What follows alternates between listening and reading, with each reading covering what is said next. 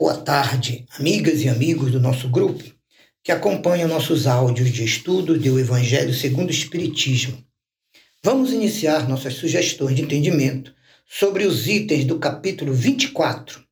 Não coloqueis a candeia debaixo do alqueire. Estudaremos no primeiro áudio os itens 1 a 4, com os temas candeia sob o alqueire e por que fala Jesus por parábolas. Primeiro, a candeia sob o alqueire.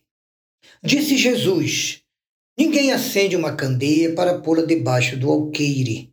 Põe-na, ao contrário, sobre o candeeiro, a fim de que ilumine a todos os que estão na casa.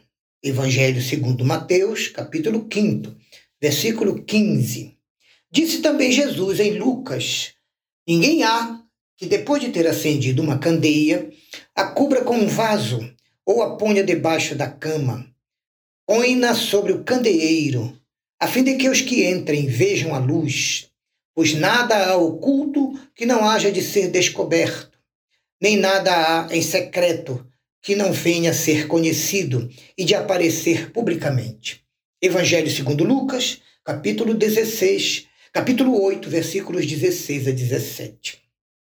Jesus gostava de utilizar uma didática baseada nos costumes e no saber das pessoas simples do povo. Ele usava nas suas comparações e nas suas parábolas uma medida de farinha que leveda toda a massa, um grão de mostarda, que deve ser uma grande fé, uma semente a ser plantada na parábola do semeador, uma moeda perdida, uma dracma perdida, no caso da iluminação dos lares, todos tinham o costume de pendurar as lamparinas no teto, a fim de clarear muito melhor o ambiente e iluminar todas as pessoas que entrassem no recinto. Da mesma maneira, segundo Jesus, deveria ser o seu ensino e a transmissão de sua doutrina de amor e de luz. Ninguém estava autorizado por Jesus a esconder, trancar ou monopolizar os seus ensinos reveladores das leis divinas. Para Jesus, era obrigatório que seus apóstolos e discípulos espalhassem os seus ensinamentos a todas as direções, para a iluminação de todos, sem esconder ou ocultar coisa alguma. O que a história da humanidade, a história religiosa do mundo, nos mostra que não foi o que aconteceu, principalmente após os episódios do século IV da era cristã. E o que ocorreu neste século? É que no ano de 325 da nossa era, ocorre a transformação do cristianismo primitivo em catolicismo apostólico romano. Medida que foi convocada e comandada pelo imperador romano Constantino I. Neste concílio, o concílio de Niceia, a doutrina de Jesus foi vítima de muitos mistérios, dogmas e teologias adaptadas aos costumes pagãos e aos procedimentos da administração imperial romana.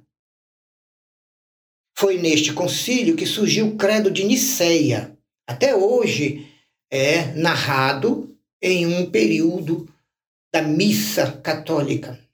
Foi nesse período também que surgiram estátuas de santos, templos, altares, hierarquias, roupas especiais para os sacerdotes, símbolos, cerimônias, solenidades, etc. Mas nada disso Jesus pregou ou ensinou.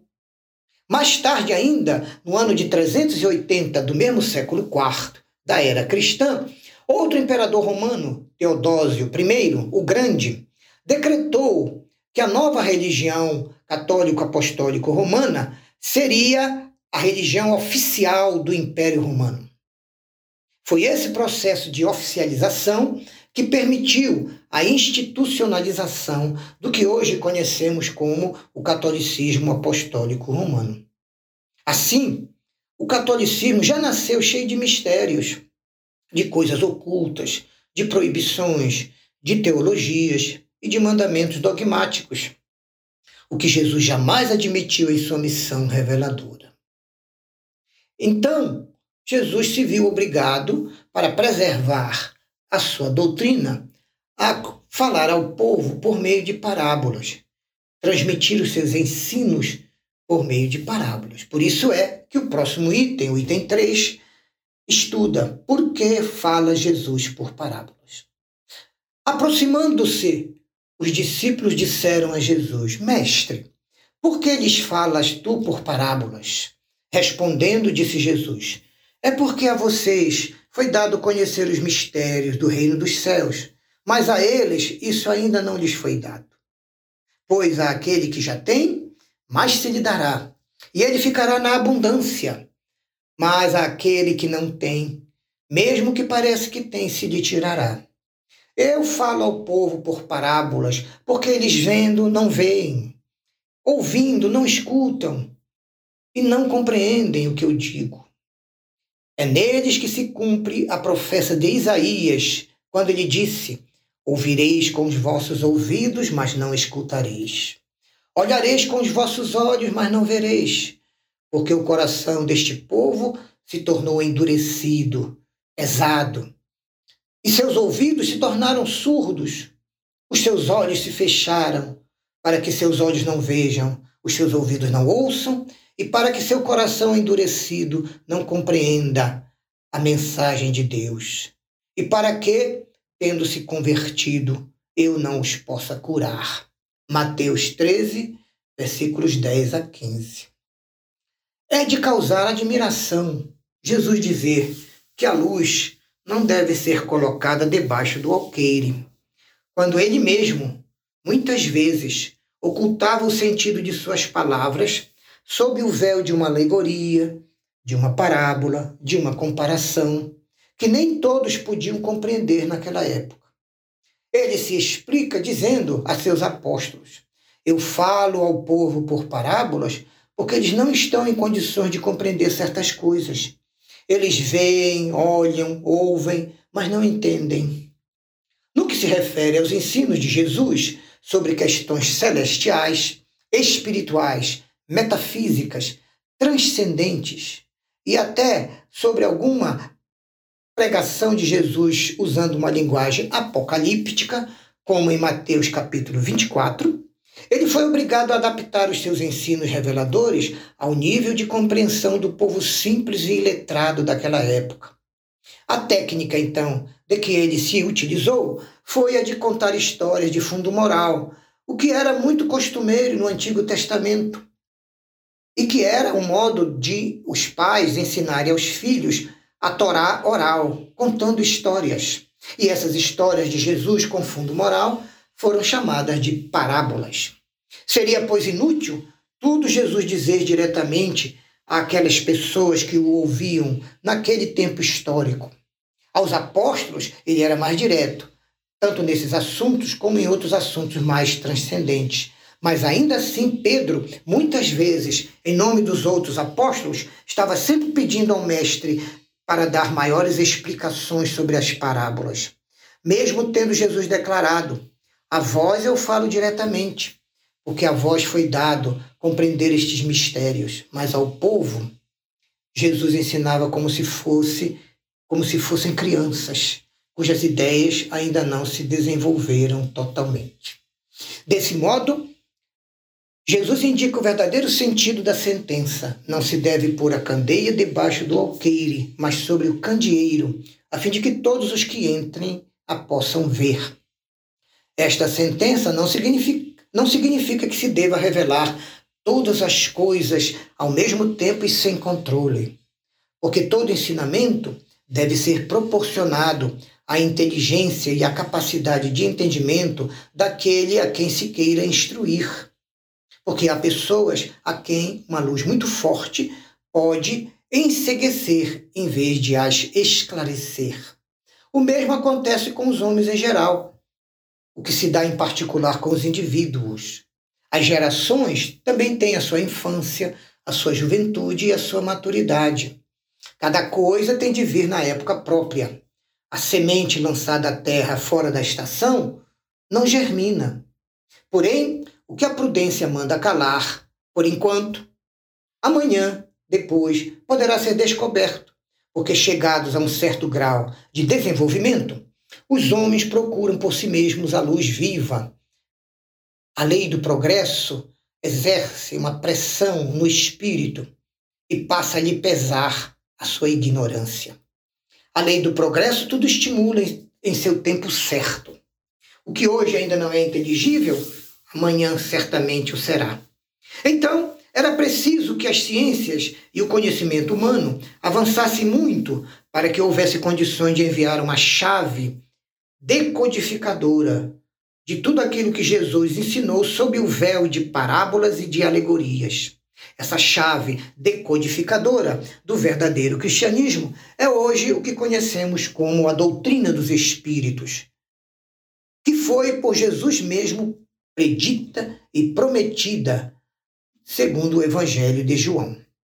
Assim, pela lei do progresso, e tendo Deus otorgado a inteligência aos homens para compreenderem e se guiarem por entre as coisas da terra e dos céus, eles passaram a raciocinar e conhecer melhor as revelações das Escrituras sagradas, agora com base na fé cristã. Por isso, não se deve pôr a candeia debaixo do alqueire, visto que sem a luz da razão, a fé poderá desfalecer. Então, se em sua previdente sabedoria a providência divina só gradualmente vai revelando as verdades, ela o faz à proporção que a humanidade vai se mostrando amadurecida para as receber e as entender. A providência, então, as mantém de reserva para o futuro e não oculta sob o alqueire. Os homens, porém, quase sempre ocultam, divulgam o significado profundo dos ensinos de Jesus, mas para tentar dominá-los pela fé. São esses os que verdadeiramente colocam a luz debaixo do alqueire. É por isso que as religiões, todas elas, têm os seus mistérios, cujo exame elas proíbem. O Espiritismo não. O Espiritismo nada proíbe e tudo esclarece. Todavia, ao passo que essas religiões vão ficando para trás, escondendo em mistérios os conhecimentos do mundo, da ciência, das leis divinas, a própria ciência e a inteligência humana vão avançando e vão rompendo o véu do mistério.